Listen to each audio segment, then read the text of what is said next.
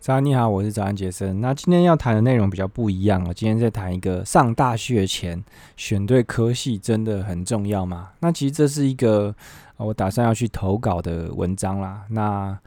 我也不知道会不会中，但反正就一样把它拿来当我 podcast 其中一集的内容。好，那其实我在出书之后，我在另外一个男票作家的这个个人品牌底下有出一本叫做《飞兵不意外》的书。那我在出书之后呢，其实我就三不五时会收到一些讲座的邀请。那如果邀请的人是长辈啊，就年纪比我大的人呢，他通常会在讲座结束后可能会跟我聊天。那聊一聊，他通常很容易会问我一个问题，他问我说：“你是读什么科系毕业的？”那我每次都会就是跟他讲说我是资讯传播毕业的，然后他们就会陷入长考，他就想说：“诶。”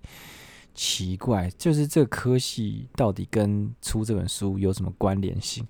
那他不会讲出来啦，但是我可以看出他的，他的脸就是在想这件事情。那我就会打断他说：“啊，其实我念什么科系呢？我都会写出这本书。那其实不只是出书，就是包含后来，就我现在在做自由工作者，可能是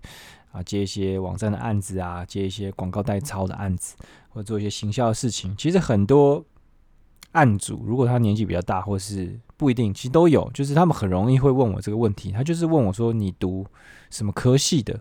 啊，你为什么会学这些事情？”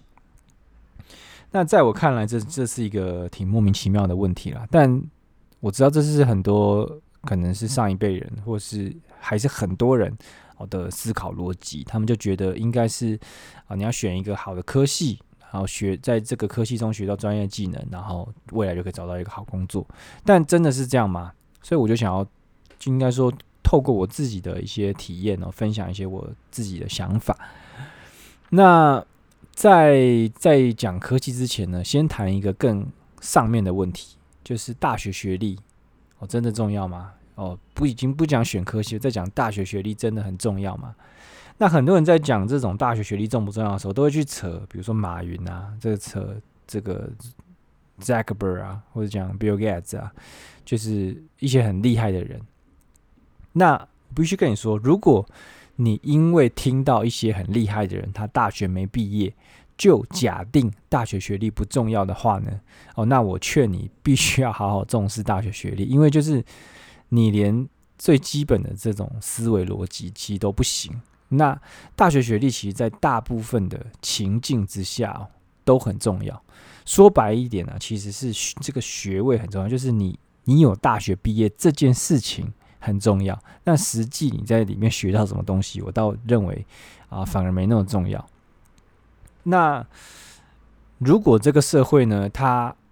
一点都不在意学历，我觉得你真的可以靠自学，就是你就不需要去，因为因为四年其实是很长的时间嘛，所以我认为你可以靠自学，你可以用更有效率的方式学到任何一个职场。你会需要的技能，真的，我认为这件事绝对是这个达得到的，就是任何人他应该都可以啊、用更有效率的方式去学到他未来工作所需要的技能。但偏偏就是这个社会，他就还是很在乎学历嘛。所以如果你只有啊、呃、高中职毕业的话呢，很多人会歧视你。那就算他嘴巴上说不会，但他私底下也会，然后或是。或者你去寄履历给别人的时候呢，就就是很衰嘛。你明明就很厉害，然后你明明就会做很多事，但是你在你的学历就只有高中职毕业，然后就会被很多人直接刷掉。因为应该说很多工作他会收到很多履历，那你就不能说你不能说为什么你不先了解我？因为他们最基本，他当然是先用履历去筛选掉一些人嘛。那他。很简单的一个筛选的方法就是学历啊。那如果你只有高中职，他就会想说，呃，既然还有这么多其他人可以选，那我当然就把高中职去刷掉嘛。好，那我认为就是大学学历，它算是让你在一个正常社会上打滚的入场券，就是不至于让很多人他在不认识你的时候呢，就对你预先产生一些成见啊。好，那。到底有没有例外？当然有例外啊，就像你上面讲的那些人嘛，他们就是一些很屌的人，天纵英才。那当你这样这么屌、耀眼到别人无法忽视的时候，你当然可以不不在意这些社会常规啊。但其实我们大多数人其实都是普通人嘛，就我们没有那么厉害，所以当你没有这么厉害的时候，你就不要去想说为什么那么厉害人可以不念大学，所以你就最好还是遵循大数大数法则去去拥抱这个几率，对不对？就是有大学学历的人，他收入就是比没有大学学历的人高跟稳定嘛。所以，呃，这是第一个讲的东西，就大学学历它真的重要吗？我认为它一定程度上还是蛮重要的，因为大部分人都有大学学历的时候，你没有就代表你弱别人一截。实际上是不是这样不重要，但是大多数人都这样看，那你又在要在大多数人的这个环境里面生存。那你就必须要在意这个大多数人在意的东西。好，那再来讲第二个就是啊、这个义务教育的青黄不接。因为我认为我自己在过去在选科系的时候呢，其实根本就是在盲选嘛。什么叫盲选？就是你完全不知道你在选什么。那因为应该说整整这个从国小到国中到高中这些教育的过程中呢。其实我们都被一直灌输一件事情，就是哦，好好专心念书，然后就有机会去考个好大学。所以，我们对我们对现实社会是一无所知的，对不对？那有人说选科系是期望跟未来的工作接轨，但是在我要选科系的那个 moment，那个当下呢，我根本就不知道工作有什么。那就算我听过某一些工作啊，也是超级模糊的概念。啊，就是，呃，比如说我听过说我可以去当软体工程师好了，但是我对软体工程师的想象是非常非常模糊，根本不知道，呃，他要做什么，然后他会需要什么样的技能，然后他在这个社会中扮演是什么角色，对这些东西没有人，我猜非常可能不到五 percent 的高中生，就是要面临全系的这个高中生，他对这些东西是有概念的，我相信是非常非常少的。那这个情况到底要选什么？就很像你说，呃，要从这个十二星座人去挑一个星座人当老婆，但你根本也不懂这十二星座，呃的性格是什么，这个性是什么，或者是十二星座代表是什么？那你也不懂一个好老婆要有哪些特质或怎么样？那怎么办？当然就只能随便选，也不是随便选啊，就是你就只能尽可能的啊，去用那一段很短的时间内去。啊，收集一些资讯，然后就问一些别人啊，去收集一些资资料，然后根据这些很很少的资料或是很模糊的东西去做出你的选择。好，那再来就谈一下，就是科系到底跟这个工作到底有没有直接的关联性哦？就是在二零一八年，《远见》杂志跟 Yes 一二三求职网做了一个上班族的普查。那在这个调查里面呢，它就显示其实。刚出社会的职场新鲜人，有超过六成的人呢，基本上他上的班跟他大学学的东西啊、基本上没有任何关系。那即便过了八年之后，因为很多人会觉得说，我、可能刚开始出社会，他的这个工作，呃，他的科系呢，可能工作没那么好找，他可能过一阵子之后呢，才慢慢会倒回去。就过了八年之后，这个调查不是过。这个调查呢，他说调查八年以后的出社会八年之后的人呢，依然有高达五十四点八 percent 的人，他做的事业跟做的行业跟他当年大学的科系是不一样的，所以就是大概有一半的人，他就是这个叫做学非所用啊，就是他大学念的东西跟他未来从事的工作是没有接在一起的。那其实，嗯，应该是说。大学的功能，它本来就不是只是职业教育嘛，因为如果你叫大学，就不是你不是叫做什么技术学院嘛，所以它本来不就不是让你去做职业训练的主要功能。但我还是认为它是一个很挺重要的功能。那为了要接下来这个讨论比较方便，我还是把职业训练当成大学最主要的功能。那其实大多数。的科系呢，啊，的确也就是为了职业的需求来反推的嘛。比如说像是医生啊，像是律师啊，像是一些啊土木工程的工程师啊、建筑师等等的。其实这些科系呢，它都是为了去培育一个专业人士去设立的系所嘛。那那除了这些科系，比如说这些学群啊，什么医药学群、法政学群、工程学群，那除了这些学群之外呢，其实很多的科系啊，它都只存在于。哦，大学这个生态系中，它除了大学之外呢，就很难去伸展手脚了。比如说像是这个哲学系啊，或者是数学系，或者是一些，反正就是一些呃，不能说没有用，但是它的系的功能就是可能他只能待在这个学术领域里面而已。他出去现实社会之后，就很难。被商业世界去接受，那像是前一阵子很有名的一个这个讨论，说这个读昆虫系没有用嘛？那这句话应该说他的这个论点听起来是很怎么讲？很讨厌的，这很不被接受，就是不应该要讲有任何一个系没有用或者怎么样。但是事实上就是，其实我相信很多、呃、曾经读昆虫系的人呢，他。未来去从事与昆虫相关的比例，我猜是非常非常低的嘛。然后呢，我认为科技应该科系目前它去产生的速度速度啊，常常会跟不上现实社会实际的变化，因为现在。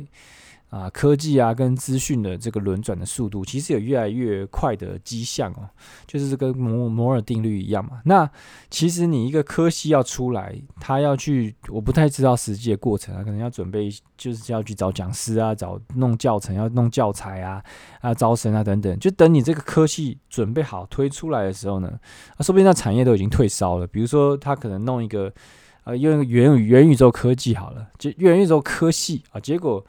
啊，弄弄弄弄弄一两年出来之后，元宇宙搞不好都已经啊不不红了，或是或是元宇宙已经它已经往下一个阶段去走了。那你准备的这些东西呢，可能都已经就是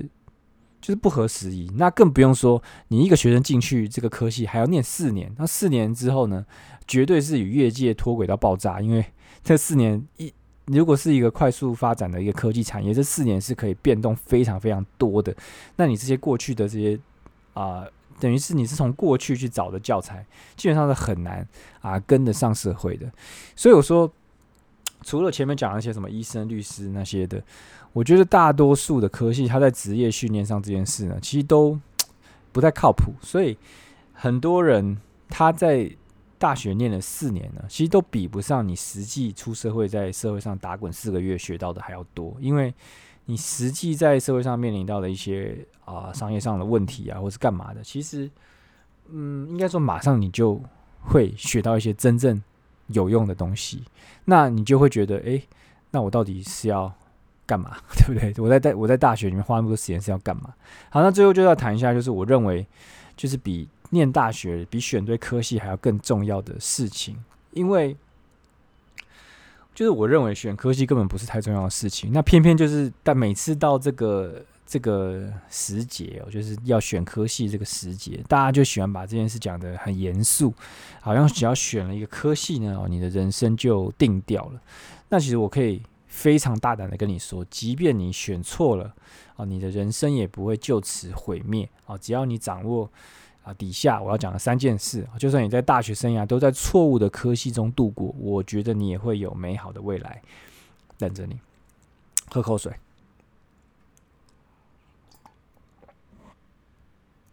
好，那第一件事呢，就是学习与探索。那我认为学习是现代人的超能力，但是我们在义务教育的这个过程中呢，它。教给我们的这个学习能力呢，只是最底层的能力，就是这个，只是让我们啊识字，让我们加减乘除，然后让我们学会怎么去记忆，怎么去考试。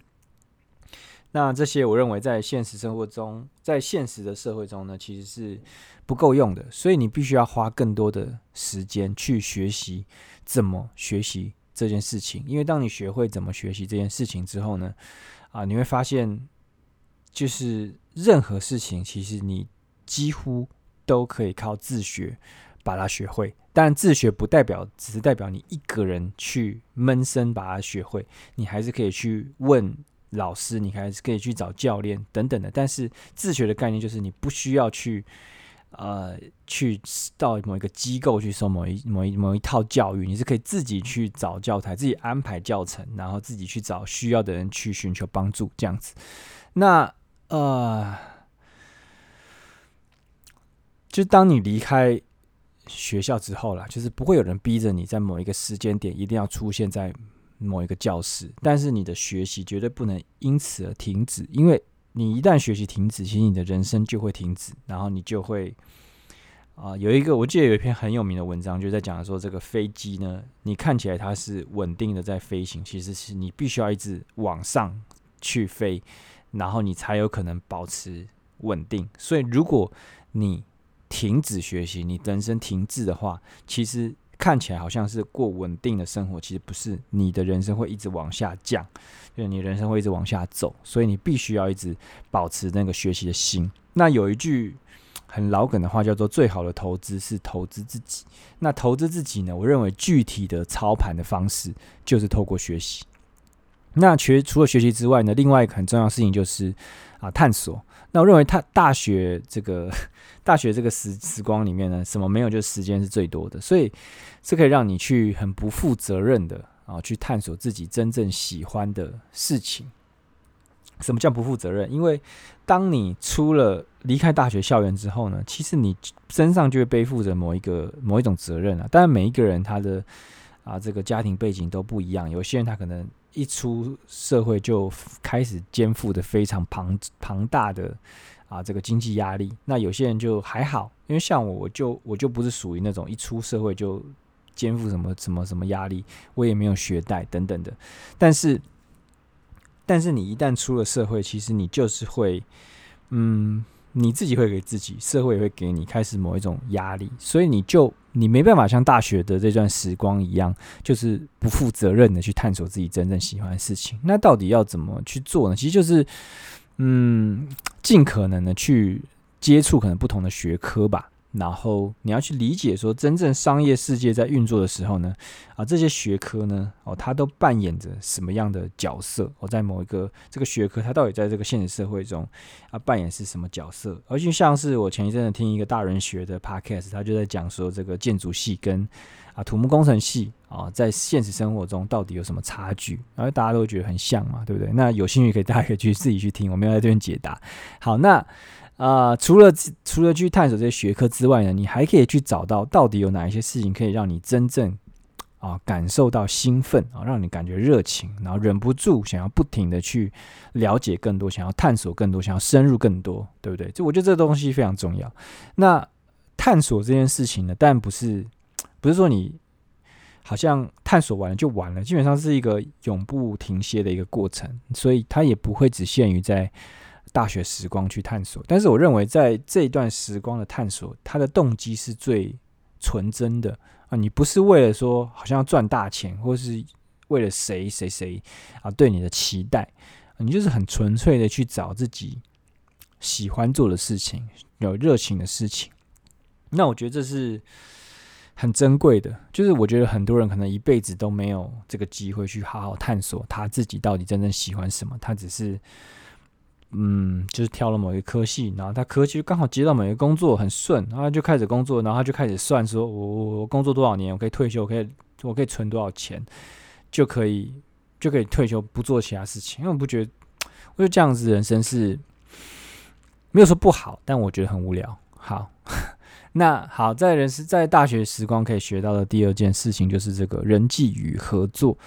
那我认为在大学中还有一个非常重要的功能，就是它可以让你在安全模式中去体验现实社会。安全模式跟现实社会就是这两个关键字，你可以在这个很安全的一个环境里面去体体验现实社会的运作。那现代社会呢，其实我们仰赖的是很大量的人与人之间的协作嘛。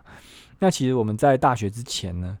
我们其实不太有协作的机会，可能除了你去打扫这个 厕所啊，或者是一些，除了除非你担任一些社团的干部等等的，其实你不太会有机会啊与人家合作。但是我觉得在大学这个时光时光里面呢，你跟别人合作的机会是比较多的啊，比如说小组报告啊，或是你参加一些社团，或是你参加啊运动的球队啊，或是你住在宿舍里面，或是你在外面。跟别人合租房子等等的，我认为这些事情都会让你去啊、体验现实社会协作、跟别人合作这件事情。那虽然我没有有一句话叫做“做人比做事重要”了，我没有太喜欢这句话，因为我认为做事也很重要。但是你学会啊、怎么和人相处，然后怎么化解冲突，然后怎么在合作时扮演你自己该扮演的角色。我认为这些都是一辈子啊、受用的事情。OK，好，那什么叫安全模式？就是我认为在这段阶，在这个时期呢，即便你搞砸了一些合作，你搞砸了一些啊、呃、人际关系，我认为通常也不会怎么样啊，因为就是。因为你在安全模式中嘛，所以你可以尽量的搞砸。那搞砸没问题，搞砸是你要去 figure out 为什么你搞砸，然后你要怎么避免你下一次再次搞砸。那这就是安全模式带给你的好处，因为你在这边搞砸啊、不会怎么样，不会有人要你现在就离职，不会要有人上法院去告你啊、哦。当然还是有可能，但是机会就非常非常的小。好，那最后一个，我认为上大学啊、你要做的事情就是去经历跟疯狂。那就是我们人呢，其实都很喜欢去买一些花钱去买一些物质上面的享受，但我认为其实对人而言哦，真正无价的东西是叫做经历跟体验，那个才是别人偷不走的东西。就是一旦是你的，就是别人别人是永远拿不走的，就永远是你的。就比如说你去某一个国家的这些呃感受到的这些日月精华这些东西。啊，别人花再多的钱呢，都买不到啊。他当然也可以自己去啊，但是你自己的这个经历呢，别人是买不走的。OK，那大学时间呢，其实就是跟上一趴很像嘛，因为其实时间是蛮多的，所以你很适合去累积这些无价的经验，就是你可以去多结交朋友啊，多去几趟无意义的夜冲啊，多谈几场恋爱啊。那如果你在经济状况许可的情况下呢，其实你可以多去一些国家去旅行。我认为这些营养呢，都会让你用更开阔的视角去看待未来。我认为一趟好的深度旅行呢，可能比你修可能二十个学分啊，都还要受用终身。好，那这就是今天的内容了。那其实选系对我来讲已经是很久很久以前的事情了，所以我也不确定现在的教育体制是不是已经不一样，已经进化了。我觉得应该是不会啦，因为 因为毕竟这个系统很庞大，所以要变动的速度通常是不会这么快。因为我不知道大家有没有有时候回母校，然后你回母校就会发现，哎，好像都没什么变。那这就是这就是教育体体系常见的一个状况，就是不太会变哦。大家喜欢照原来的方式做事比较好。OK，好，那这个内容呢，其实就是单纯我就是分享一些我过来人的想法。那如果你，我也不确定有我有没有这个年龄层的听众啊，就是如果你刚好是在面临这个阶段的人呢，就是你不用去迷惘或慌张，这不是你人生一翻两瞪眼的交叉路口，而是个准备让你前往任何地方的转运站。好，那。本来这一集是要念一些这个五星评价，但我发现好像这一集比较不适合啊，因为跟我其他集数在谈的东西可能比较不一样。但是啊，我就觉得这个内容是我想写的，我也想讲的。那为了保护我的创作魂呢，我觉得还是来讲一集这个内容。那如果呃你听了之后有点收获，或是你想要传给 你有认识的这个。啊，高中生、毕业生朋友呢，都非常欢迎。那欢迎你去帮我留一个五星评价喽，就这样喽，拜拜。